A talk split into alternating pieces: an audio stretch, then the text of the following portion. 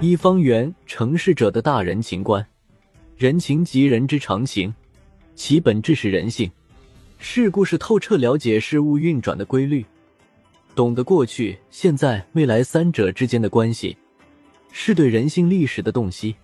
一个人不论是何种身份，居于何种位置，他首先是一个人。明白了人情，也就抓住了人性的本质，在为人处事中。尽可能的了解别人，站在对方的角度思考问题，在合作中寻求利益的一致性，远优于其他任何方法。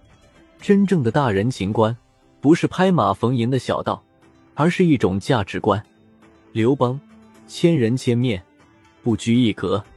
所谓不拘一格，其实这是自身拥有大格局，能与不同的人和睦相处，并与他们拧成一股绳。我不牛。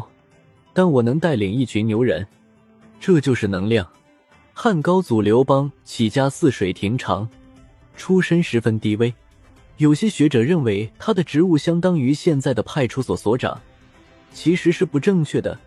亭长的职级比这还要低。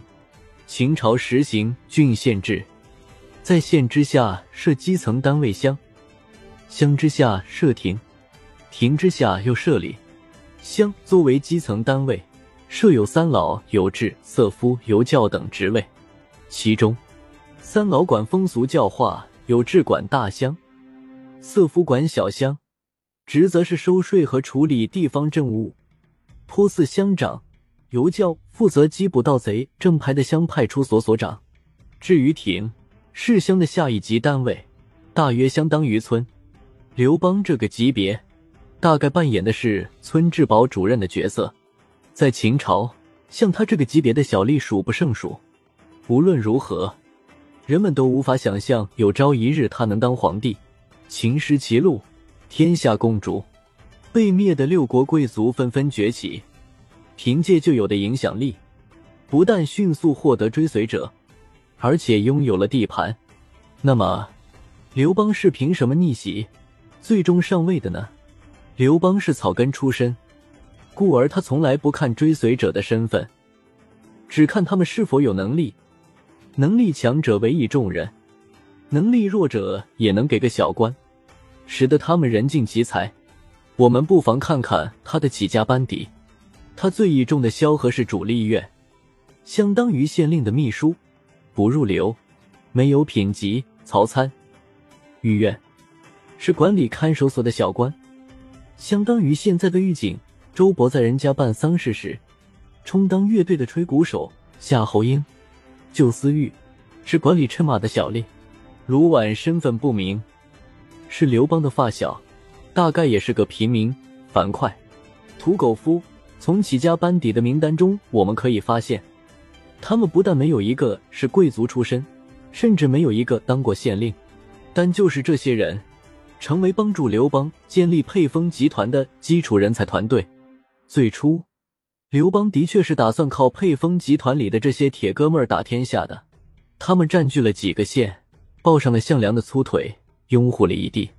但若与项羽争天下，仅靠他的这个团队是远远不够的。这是因为他的团队有几个先天性不足：其一，缺乏战略性人才，不能对整个社会形势进行整体判断；其二，缺乏执行人才。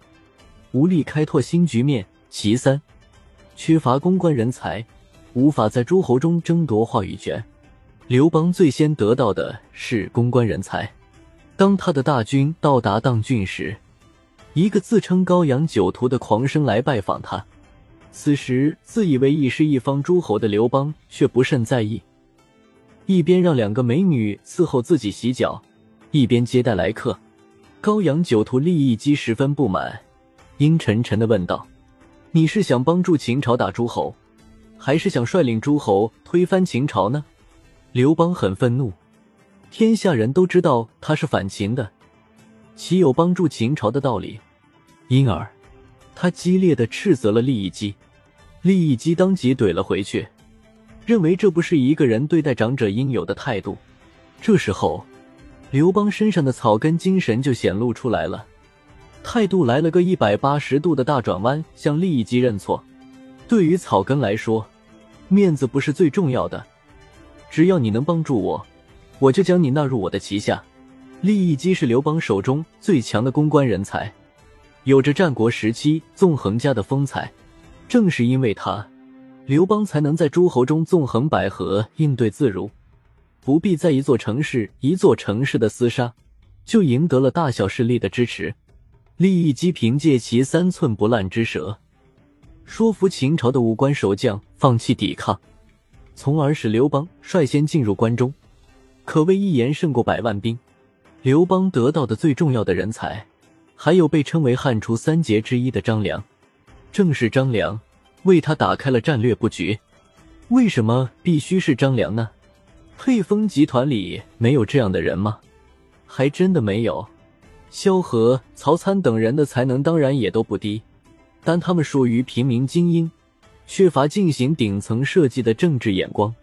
张良出身韩国贵族，祖上数代为相，从他出生的那一刻起，就在为成为高层管理者做着准备。只是张良虽然和刘邦有较深的渊源，但是他一直谋划复国，始终追随韩王成，所以刚开始并没有真正加入刘邦的团队。直到韩王成在彭城被项羽所杀。他才归于刘邦。一方面，他运筹帷幄之中，决胜千里之外；另一方面，他辅佐刘邦驾驭各方势力，为自己所用。紧接着，刘邦又吸纳了战略性人才陈平。当然，如果没有优秀的执行人才，刘邦仍旧不能成就帝王之业。这就不得不说到韩信。韩信是典型的开拓型人才。张良制定的战略布局是由韩信实现的。在刘邦的团队中，韩信是唯一能够率领大兵团作战的人才。为什么这么说呢？冲锋陷阵、斩将夺旗，樊哙就可以率领义军夺取一城。曹参能做到，但是要率领百万之师，协调多个军团，同时解决管理与作战问题，屡出奇谋。大破强敌，则非韩信不可。他攻魏灭代，破赵挟燕掠齐，为刘邦消除了最多的敌人。这也是汉初三杰中萧何、张良被封侯，而韩信被封王的原因所在。回过头来，我们再说说沛丰集团。对于刘邦来说，这个具有乡党性质的团队最重要的一点就是忠诚和可靠。在刘邦最困难的时候。这个团队里的人没有放弃他，萧何是他的财务总管和后勤部长，为他的每一场战争提供了财力支持、后勤补给和兵源供应，故而即便战争失败了，刘邦也能尽快回血。曹参是沛丰集团中罕见的既能率领兵团作战又具有管理能力的综合型人才，曾攻破两个诸侯国，夺取一百二十多个县。为刘邦立下了赫赫战功，后来还继任萧何做了丞相。至于周勃、樊哙、卢绾，他们都是能打的战将，可确保刘邦拥有一个稳固的以自己为核心的军事集团。在刘邦的团队中，人们往往忽略文人集团。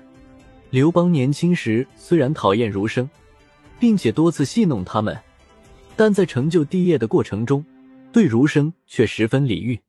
除了历史其外，陆贾、叔孙通都是儒者，他们为刘邦构建了称帝后的礼法框架。刘邦称帝后，陆贾曾屡次引儒家经典说教，对此，刘邦撒泼的说：“我马上打得天下，要诗书何用？”陆贾立刻怼了回去：“马上得到天下，岂能在马上治天下？”就像当年面对利益基的批评一样。刘邦再次展现出创业家的胸襟，接受了陆贾的一系列建议。在与最大的竞争对手抗衡之前，刘邦几乎笼络了所有能笼络的势力，包括那些曾背叛过他的人：赵王张敖、淮南王英布、燕王臧荼、梁王彭越、长沙王吴芮。这些人有的很早就起家了，具备成为一方诸侯的实力，如彭越。有的是敌方阵营的将军，如英布，但只要是能在后面捅项羽的屁股，或者在肋下给他一刀者，刘邦都视其为自己阵营的人。其目光之长远，用人之不拘一格，远胜项羽。举凡诸侯王、纵横家、侧室儒生，出身低微的贩夫走卒，杂而用之，可以说是刘邦最终获得成功的重要原因。